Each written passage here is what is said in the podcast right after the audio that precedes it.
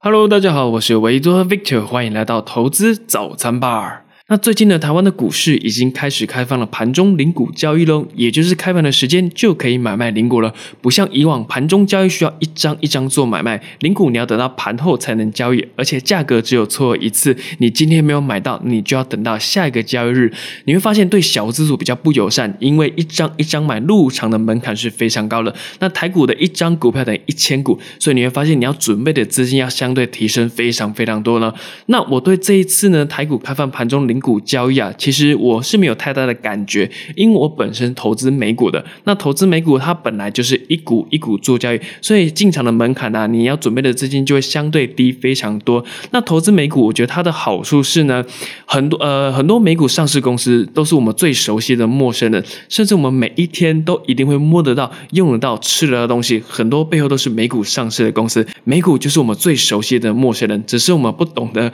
把我们的消费行为转成投资行啊，这是一个蛮可惜的一件事情呐。那对于这次台股开放的盘中零股交易呢，本质上我觉得是好的事情呐，因为降低了进场门槛，可以让更多的小资主，可能资金还不是很多的朋友，可以进去参与股市。你看呢，像原本你买台积电，如果你买台湾的台积电，你至少要准备四十万台币以上。你才可以买到一张台积电，但是现在呢，如果你有四百到五百块钱的话，你就可以买到一股的台积电哦，一股台积电。那当然，你也要注意那个手续费的低消到底划不划算啊？因为你是使用台湾的券商投资台股的话，都会有手续费。那手续费还有个低消的问题，低消的部分呢，以正常状况来讲，差不多二十块钱左右。二十块钱，那因为有零零呃开放零股交易嘛，所以呢，很多的券商都会把手续费降到一块钱，一块钱，所以你也要注意手续费这个成本啊。如果你没有注意的话，其实你会发现你交易的成本，这个摩擦成本也是提高非常非常多的。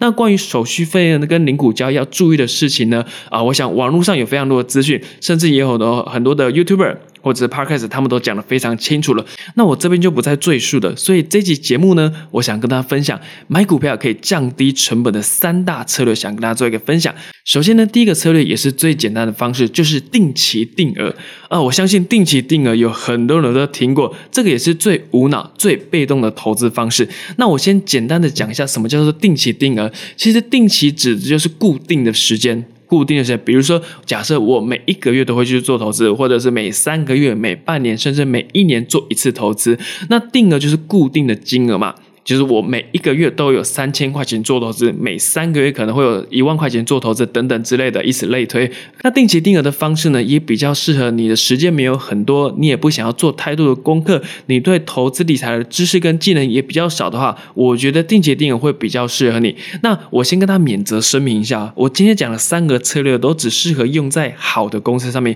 好的股票标的上面，而且是你有打算要做长期持有。如果你只想要短进短出，做个波段或者当冲啊，在股市里面杀进杀出的话，那其实我讲的这三个策略都不适合这 这个这种类型的朋友。OK，那定期定额呢，我觉得是比较适合用在大盘相关的 ETF 上面。那以台股来讲的话，就是零零五零零零五零就是台湾前五十大公司，美股的话呢就是 SPY SCBI 就是美国的前五百大公司。那我觉得投资大盘的好处是呢，你可以不用想太多，你只要相信。台湾或者是美国的经济会持续的往前走，那你就定期定额投资这这种相关类型的 ETF 就可以了。那定期定额的好处是呢，你的持有成本会比较平均一点，因为你看哦股价高的时候，你买的股数就会少一点嘛。那股价低的话呢，诶你是不是买的股数就会多一点？而且你又可以参与股市的上涨，长期来讲，你的绩效也会比较好。那听到这边呢，我相信有很多人可会觉得，诶这这怎么可能？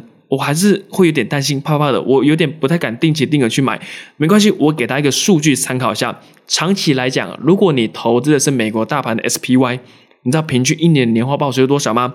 平均一年年化报酬是在九到十趴哦。那如果你投资台湾的零零五年的话，差不多是在七到八趴左右。那如果你真的很衰哦，你运气真的是非常非常不好，你每一年呐，假设你每一年买 SPY 都买到最高点。而且你一年只投资一次，每一年都买到最高点，哦，这已经非常衰的状况了。长期来讲，平均的年化报酬也有五趴左右，也是有五趴左右。所以你有发现到吗？你还是赚钱哦，你还是赚钱哦。所以重点在于什么？重点在你有没有这个信心，有没有这个纪律去持续做下去，持续定期定额买好的 ETF。OK，那第二个策略叫做定期不定额哦。第二个策略叫做定期不定额，对，只跟第一个定期定额多了一个字。那一样是固定的时间，你要准备固定的投入金额。但是呢，当你要投入金额的时候，如果股价偏高的话呢，你可以选择买少一点；那股价偏低，你可以选择买多一点。这样做的好处是，持有成本你可以相对再低一些。但是呢，你必须要花更多的时间跟心力，因为你要看目前的股价是属于偏高还是偏低啊。我举一个例子好了，我举个实际的例子，让大家可以有更深刻的体会一下。假设啊，我每个月都会每一个月我都会准备一千块钱做投资，那我预计是要投资美国大盘的 ETF，叫做 SPY。这个时候呢，你要观察 SPY 历年来的股价表现，在相对高点时买少一点，在相对低点的时候呢买多一点。那这么做的另外一个好处就是啊，你在相对高点的时候你买的比较少，那你就会有剩下一些钱，那你剩下来的钱呢，你可以在相对低点一次买入多一点，所以呢，你的持有成本也会相对。的比较低啊，也会相对的比较低，所以这是第二个定期不定额的概念。那第三个呢，就是用合理的价格买进好的公司。那其实这就是价值投资的核心概念呢。因为股票的价值跟股票的价格是不一样的东西，所以如果你可以计算出这只股票的价值，那你就可以在价格被低估的时候买进好的公司，很棒的公司。这个方法比较像是不定期不定额的概念，因为你要必须先学会价值投的知识跟方法，懂得筛选什么是好的公司，然后再帮这间公司估价，再来。呢，才是用在好的价格买进这些公司。但是啊，股票市场永远是无法预期的，所以有时候你可能要花很多的时间在等待哦。所以耐心其实是非常非常重要的，因为呢，好的公司不会一直被市场低估，在等待的过程当中，你又有可能会受到其他因素影响。这也是为什么很多人投资会输钱呐，因为很多人没有耐心，就想要冲进去追高杀低，就导致一个比较不好的结果。所以你会发现，投资并不是比谁的学历比较高。知识比较丰富，而是看谁比较有纪律，而且长期持有是非常非常重要的观念。你要让时间去分散你的风险。那以上呢，就是这一集我想要跟大家分享三个降低成本的买进策略，希望大家都有学到东西。